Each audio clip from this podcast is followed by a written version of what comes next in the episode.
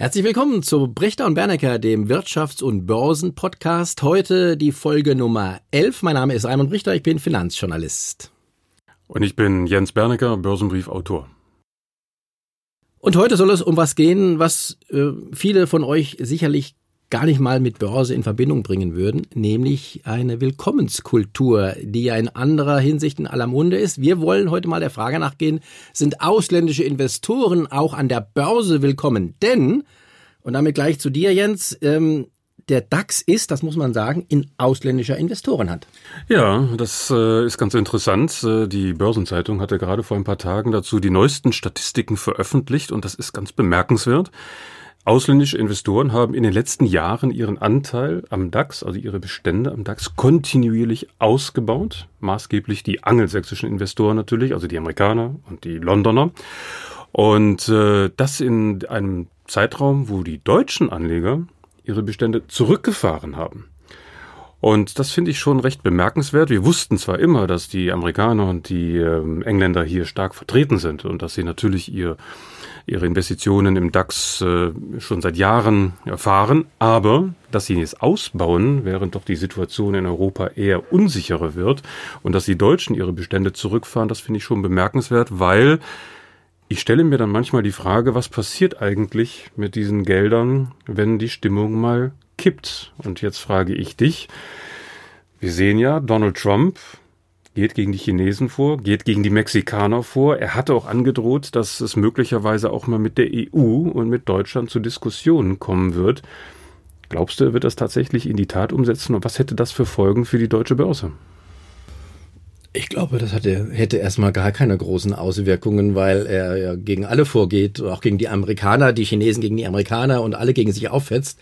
Ich glaube nicht, dass das eine besonders äh, schlimme Auswirkung auf das deutsche Börsengeschehen hätte. Warum sollte es? Die Amerikaner sind hier investiert, weil sie offenbar die deutschen äh, Firmen lieben weil sie sie schätzen, im Gegensatz zu Donald Trump, vielleicht auch das, was die Autos zum Beispiel, die Autofirmen machen.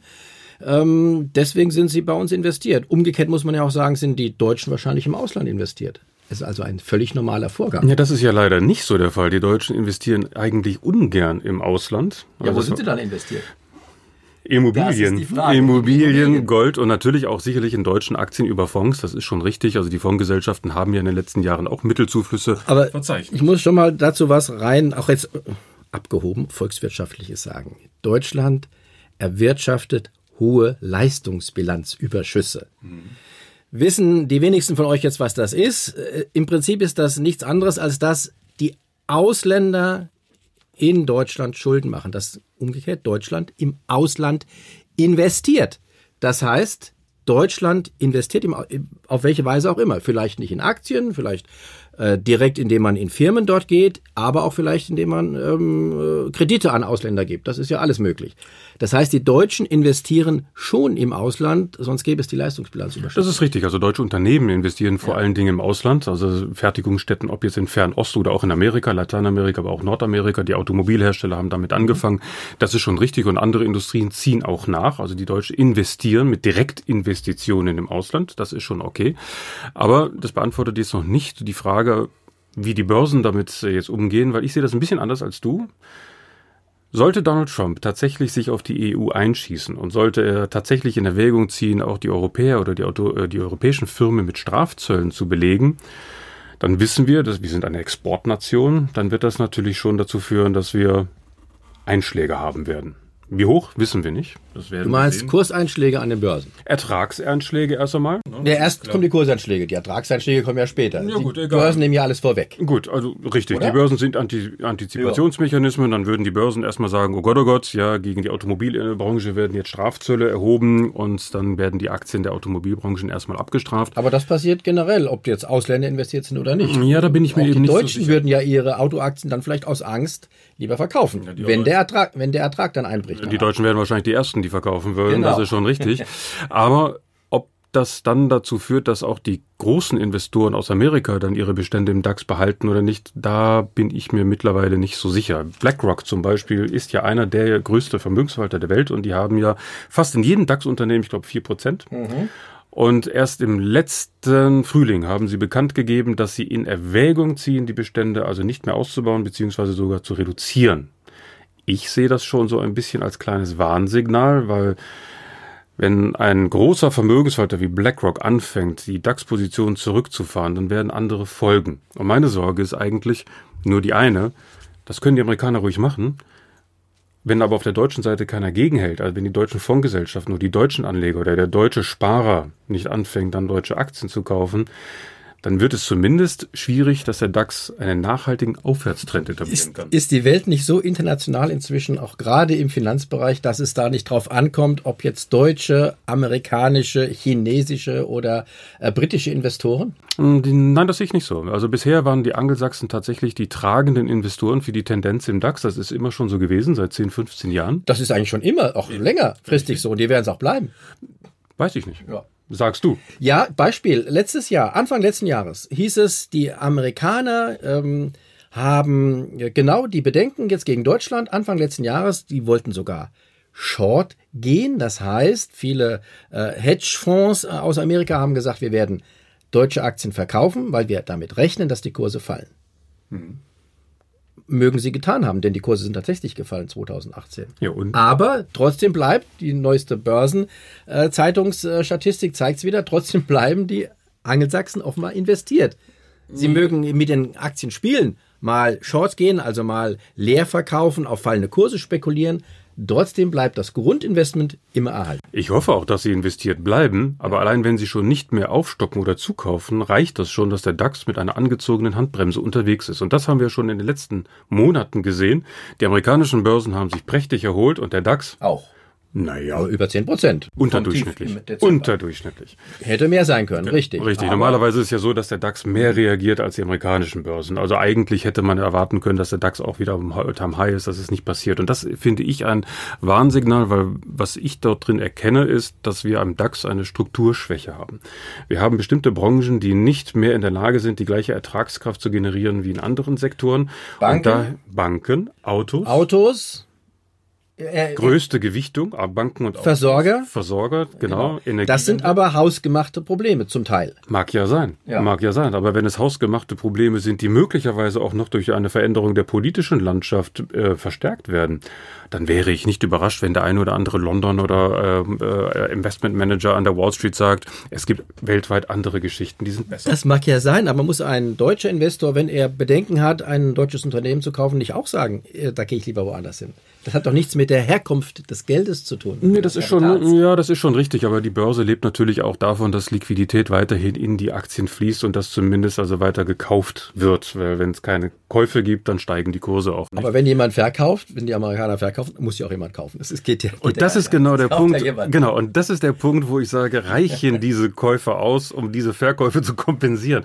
Und muss ja, ich, weil die Aktie am Tag, am letzten, am Ende des Tages muss die Aktie in den Händen eines Investors sein. Aber zu welchem Kurs? Zu welchem Kurs? Das ist die Frage. Dann warten wir doch mal ab, bis die Kurse ganz richtig schön fallen und dann äh, hält man die Hand auf. Das würde ich das natürlich auch tun. Das würde ich natürlich ja. auch tun. Aber ich bemerke schon, also gerade weil es eben eine Globalisierung der, der Liquiditätsströme gibt, dass der DAX es schwer haben wird, auch sich international zu behaupten. Nehmen wir mal zum Vergleich die Schweizer Börse. Die läuft sehr gut. Die läuft sehr gut. Warum läuft sie gut? Weil wir auf der einen Seite gute Unternehmen haben, die haben eine genau. intakte Story und wir haben ein politisches Umfeld, was berechenbar ist. Das haben wir im EU-Bereich und in Deutschland jetzt auch nicht zwangsläufig. Die Schweizer Börse ist auch in ausländischer Hand. Schätze ja, ich mal. Ich habe keine nein, Zahlen. Nicht, nein, nicht so stark, nicht so stark. Also nicht so stark in amerikanischer Hand wie, die, wie der deutsche Markt. Das liegt auch einfach daran, dass der Schweizer Markt nicht so groß und so breit und so liquide ist. Also die Schweizer Börse ist maßgeblich tatsächlich in europäischer Hand und auch in Schweizer Hand. Genau, nicht in amerikanischer, aber in ausländischer aus Sicht der ja, Schweiz. Richtig, richtig, richtig. Das liegt aber auch daran, die Schweiz hat ja Unternehmen, die gar nicht so viel äh, Eigengeschäft in der Schweiz machen. Nehmen wir eine Nestle, nehmen wir eine Novartis, das sind Weltkonzerne. Ne? Ähm, das ist schon richtig. Worauf ich ja nur hinaus will, ist, worauf ich hinaus will, ist, dass die Schweizer in sich eine geschlossene, solidere Story ist. Und das ist beim DAX noch der Fall Aber nehmen wir mal eine veränderte politische Landschaft. Wir haben ja jetzt gesehen, dass möglicherweise der nächste Kanzler eben nicht von der SPD gestellt wird oder auch nicht von der CDU, vielleicht von den sogar Grünen? von den Grünen. Ja. Wenn das so kommt, dann wird das mit Sicherheit dazu führen, dass die zukünftige Wirtschaftspolitik Deutschlands anders ausgerichtet wird. Wahrscheinlich ein bisschen mehr in Richtung ähm, Innovation, was die Umwelt betrifft. Also Klimathemen werden höher gehangen. Da werden Unternehmen gefordert sein, mehr in, zu investieren und, und, und. Also es führt auf jeden Fall zu einem Umdenken, Kommen was ich erst einmal positiv sehe. Genau, da kommen ganz Ja. automatisch irgendwann im Laufe der Zeit Unternehmen in den DAX, die in diesem Bereich aktiv sind. Richtig, aber das dauert. So läuft's. Das dauert. Genau. Und in der Zwischenzeit stellt sich jeder Vermögensverwalter die Frage, naja, baut ihr mal Deutschland um, baut ihr mal den DAX um, ich gehe mit meinem Geld derweil woanders hin, zum Beispiel in die Emerging Markets, zum Beispiel nach Amerika und Ist ja auch nicht schlimm. ist nicht schlimm, führt nur dazu, dass der DAX relativ gesehen zu den anderen Märkten dann underperformt. Genau. Genau. So ist es.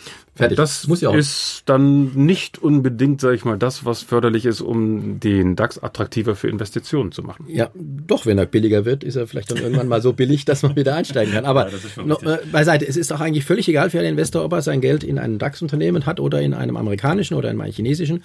Hauptsache, das Unternehmen ist solide und äh, generiert Mehrwert. Das ist schon richtig, aber um Oder willst, oder willst du so eine Art Patriotismus hier ähm, hochhalten, sagen, wir müssen jetzt in deutsche Firmen investieren? Naja, also zu einem gewissen Punkt fände ich es schon gut, wenn deutsche Sparer zumindest mal äh, sich umschauen würden, was in Deutschland produziert wird, an Ja. Produkten und auch an Dienstleistungen, die sie selber nutzen. Und zumindest mal die Idee bekommen, darein zu partizipieren. Und das tut ja der Deutsche nicht. Der Deutsche ist ja ein Aktienmuffel. Und wenn er schon investiert, dann ist es wahrscheinlich naheliegend, dass er erst einmal in das investiert, was er kennt. Das muss jetzt nicht unbedingt ein Hightech-Unternehmen aus Silicon Valley sein, sondern vielleicht auch ein deutsches Produkt oder eine deutsche Dienstleistung. Und wenn darüber hinaus also diese Investition, also diese Aktie dann auch noch tatsächlich eine Rendite abwirft, ist das ja ein Anreiz für den deutschen Sparer weiterzumachen. Er wird also nicht enttäuscht, sondern er sieht, aha, ich investiere in deutsche Unternehmen, weil ich sie kenne, weil ich sie vielleicht auch vom Ort her kenne oder weil ich die Produkte genieße.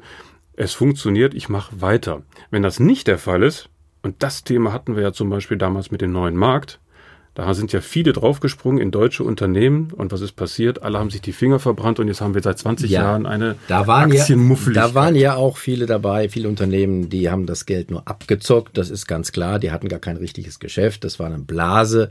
Das war gut, dass da die Luft rausgelassen das ist. weißt wir uns du und das weiß ich als Profis. Nachhinein, Der genau. normale So. Anleger konnte das damals Jetzt nicht differenzieren. Du, aber ähm, ich will ja trotzdem noch mal darauf hinaus, was du jetzt hier mit bezweckst. Ähm, wenn du sagst, die Deutschen sollen in deutsche Unternehmen investieren, du hast ihnen ja gerade Angst gemacht. Denn warum soll ich jetzt in ein deutsches Unternehmen investieren, wenn ich deine Annahme folge, dass demnächst die Ausländer verkaufen werden, müsste ich mich ja vor Kursverlusten fürchten. Also da warte ich doch lieber mal, bis es soweit ist. Wenn es so kommt, wäre das aus taktischen Gründen wahrscheinlich richtig. Nur, du hast ja selbst gerade gesagt, möglicherweise kommt es ja gar nicht Genau. dazu. Also worauf sollen wir Die warten? Zukunft ist ungewiss, So, worauf sollen Dank. wir warten?